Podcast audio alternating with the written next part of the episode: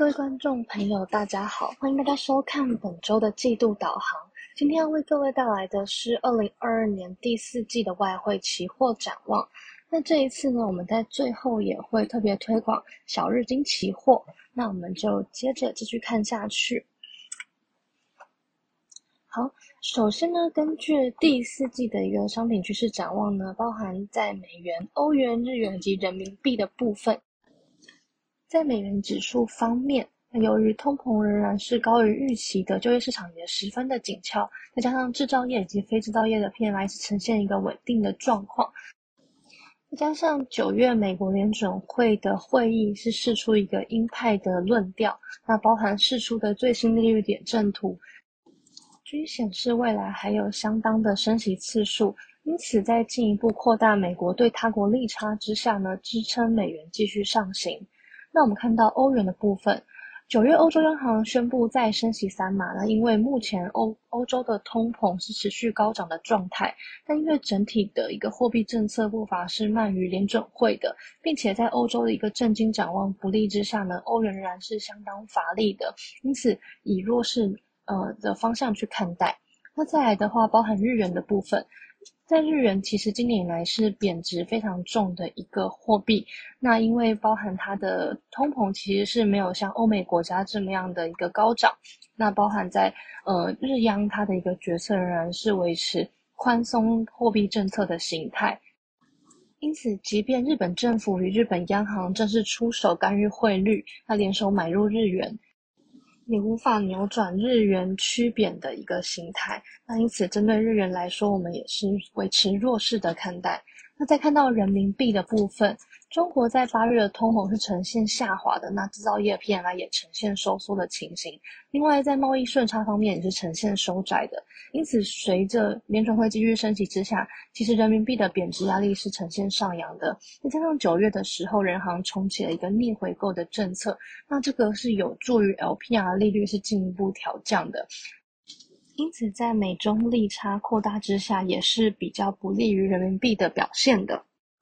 好，那我们接着看到二零二二年以来外汇呃表现的一个升贬值情形，那可以看到是一个美元独强的一个现象啊，美元指数在今年以来强升了超过十八 percent，这个部分呢是因为在联准会会议之后呢，整个利率预期的调升，那包含目前因为全球经济有出现一个衰退的疑虑。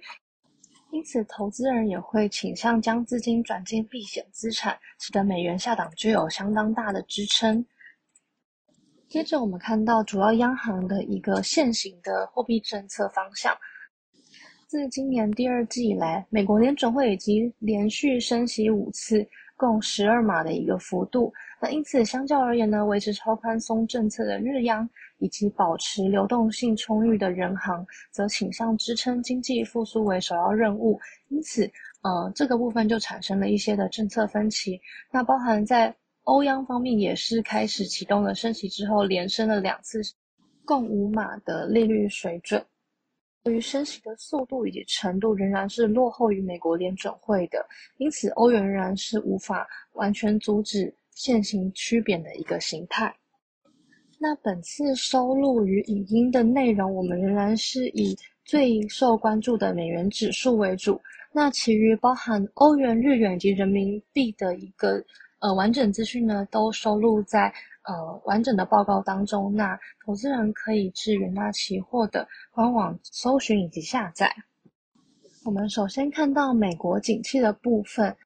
美国联准会最为关注的通膨指标方面，包含在八月的 CPI 以及核核心 CPI 均双双高于预期。那其中核心 CPI 甚至由五点九 percent 攀升至了六点三 percent，那显现了即便汽油价格有下降的一个情形，但食品以及住房价格仍然持续升温之下，那整体美国的民众生活成本仍然是居高不下的。这个部分也支持联准会继续的升息。再来，我们看到采购经理人指标方面，八月的制造业 PMI 呈现持平的一个情形。那包含在新订单指标重回了扩张阶段，而且库存指数也呈持续下降，有利于未来产量的成长。整体目前的一个制造业数据是略优于预期的。那再看到八月的非制造业 PMI 指数也呈现了连续两个月的成长，并且升至了四个月的新高。因为目前订单与就业领域的成长，同时供应链瓶颈及价格价压力也有所缓解。这个部分也反映出消费需求强劲、薪资稳定成长的情形。再来看到就业指标方面，八月非农就业新增三十一点五万人，那失业率则是略升至了三点七 percent，整体数据仍然是优于预期的。那以目前的数据而言，劳动市场仍然是处于紧俏的阶段，并且费的主席鲍威尔曾表明可以容许在升息过程中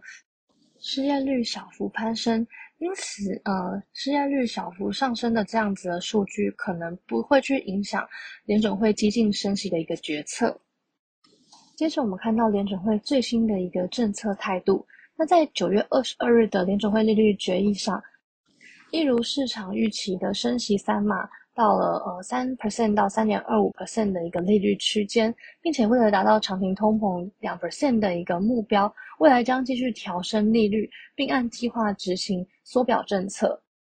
那以最新释出的经济预测数据而言，联准会将 GDP 的目标由一点七 percent 调降至了零点二 percent，那包含在失业率部部分也升至了三点八 percent，PEC 则升至了五点四 percent，基准利率区间则升至了四点四 percent。因此，这一次的会会议不但释出了鹰派的讯息，并且也暗示着二零二三年还会继续升息。并且市井过程中将造成不可避免的一个经济冲击。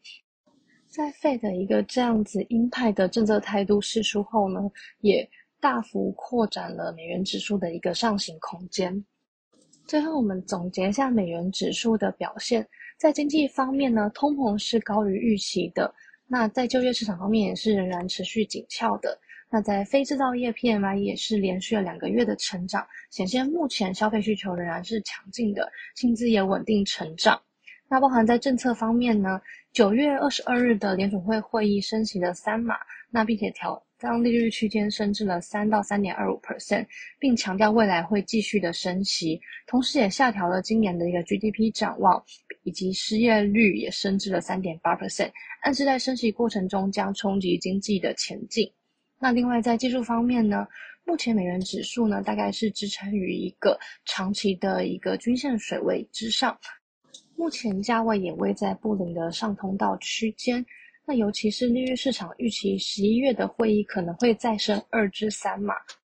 因此升息预期也会对美元形成相对有利的支撑。那在看到随机 K D 以及 M A C D 方面呢，目前都是呈现一个高档回落的情形。那因此，短线的话，美元指数可能会趋于一个高档震荡的格局。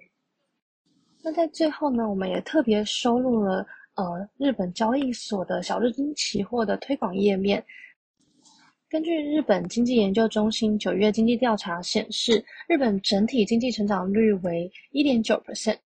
二零二三年经济仍可持续成长一点一 percent，这个部分是高于历史平均零点八 percent 的。日本也预计在十月十一日取消入境上限，开放自由行，服务出口有望受到提振，解封也将为经济带来相当的支撑。因此，短线在呃日本交易所的小日经期货有望呈现反弹。那这边特别提醒投资朋友们一下，日本交易所在假期期间也是开放交易的。那除了在周末十二月三十一、一月一日以及一月二日之外，都可以伺机参与相应的反弹行情。好，那最后也欢迎投资朋友们继续关注我们元大期货研究最前线的频道，里面有非常多丰富的影音内容，都是由我们研究团队分析师群所。精心准备的议题，喜欢我们的影片的话，也不要忘记按赞、订阅、分享。以上就是我们研究团队为您带来的第四季外汇季度导航，谢谢各位收看，我们下次再见。